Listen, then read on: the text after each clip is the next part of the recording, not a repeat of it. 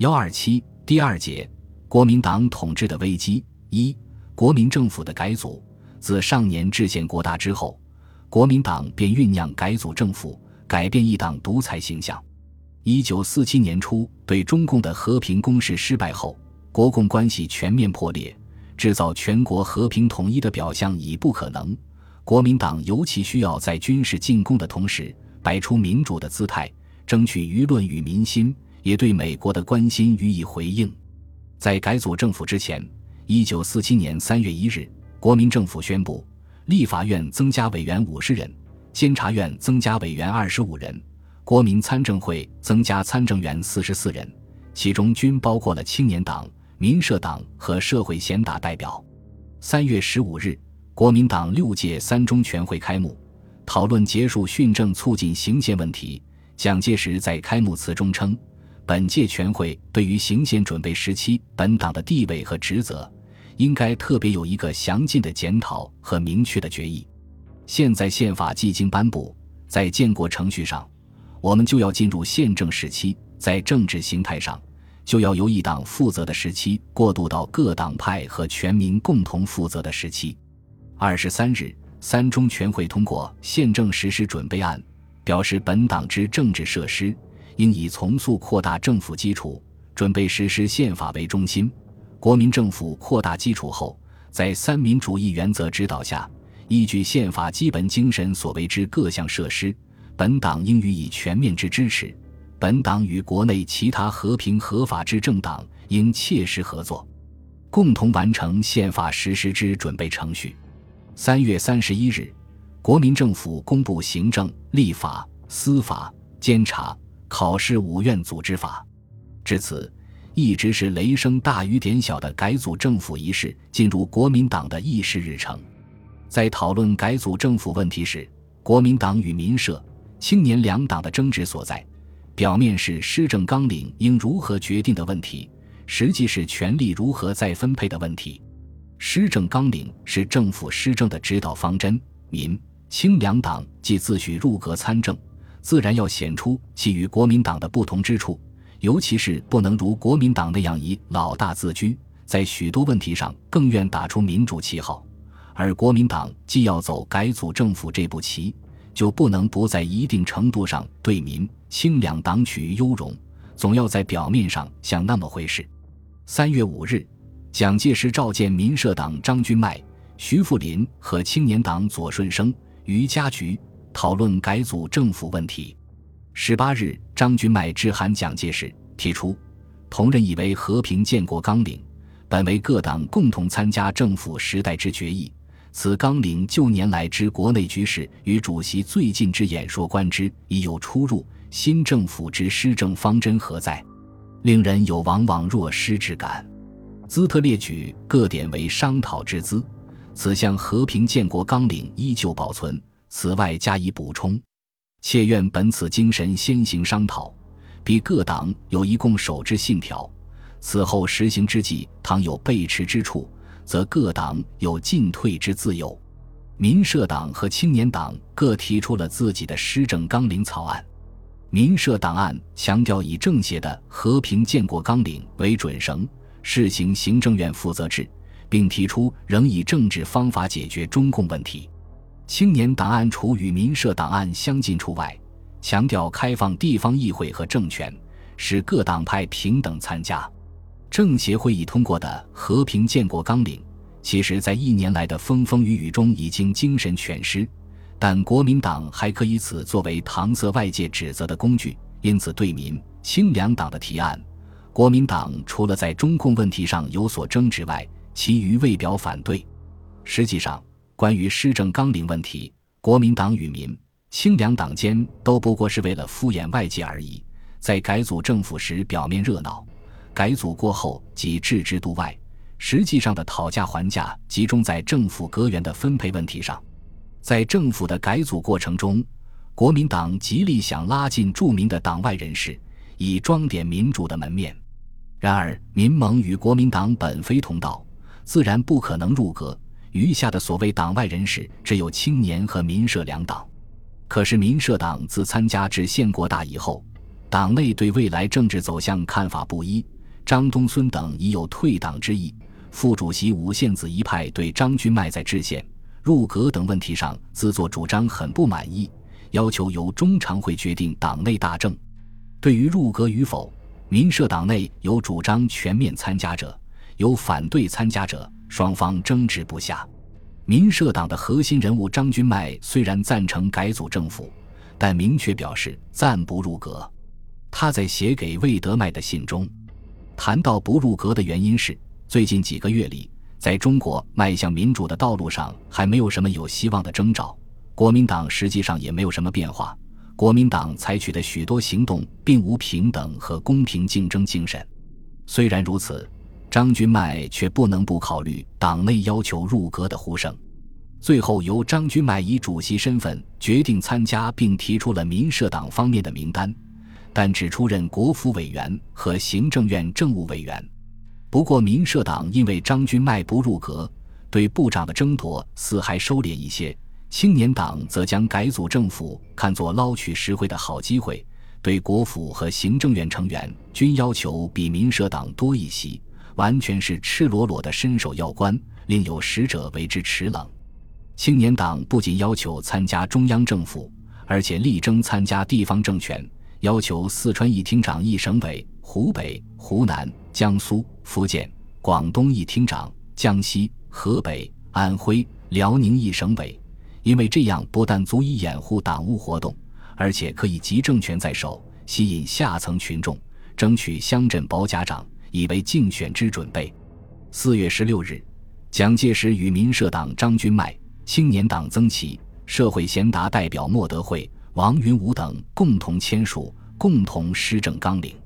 纲领共有十二条，基本内容是：一、改组后之国民政府，以和平建国纲领为施政准绳。由参加之各党派及社会贤达共同负责完成宪法实施之准备程序；二以政治民主化及军队国家化原则为各党派合作之基础，在此共同认识之下，力谋政治上之进步与国家之安定。三外交政策应对各友邦一律平等亲善，无所偏移。四中共问题仍以政治解决为基本方针，只需中共愿意和平。铁路交通完全恢复，政府即以政治方法谋取国内之和平统一。五、提前实行行政院负责制，行政院依国府委员会之决策负执行权责。六、行宪前之行政院院长人选，国民政府主席在提出任用时，应征求各党派之同意。七、对各省行政本军民分治与因地制宜原则做彻底之检讨与改革。八凡因训政需要而设立之法制与机关，应予废止或裁撤。九彻底整理税制及财政，减轻人民负担。十严格保障人民各项自由，严禁非法逮捕与干涉。其因维持社会秩序、避免紧急危难而必须予以限制者，其法律应由国府委员会通过。十一今后所举办之外债，应专为稳定并改善人民生活及生产建设之用。十二。各省市县参议会及地方政府，应尽量使各党派及无党派人士共同参加。同日，国民党中常会决定，各级政府机关、团体、学校，在政府改组后停止举行总理纪念周，不再悬挂党旗，不再诵读国父遗嘱，但各级党部照旧举行纪念周。四月十七日，国民党中常会通过修改后的《国民政府组织法》。推选蒋介石为国民政府主席，孙科为副主席，张群为行政院院长，孙科为立法院院长，居正为司法院院长，戴季陶为考试院院长，于右任为监察院院长。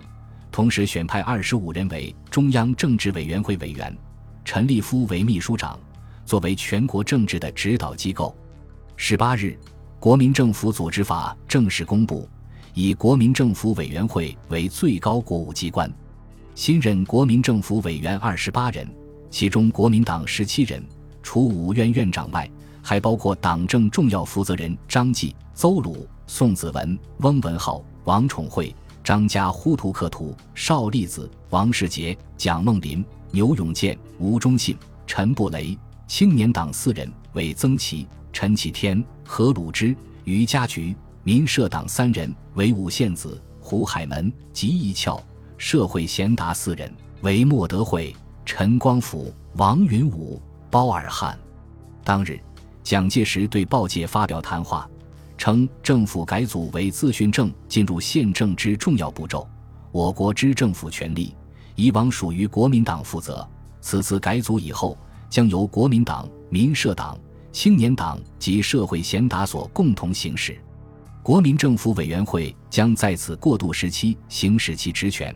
执行国民大会之决议。而完成本年十二月二十五日开始行宪之准备工作，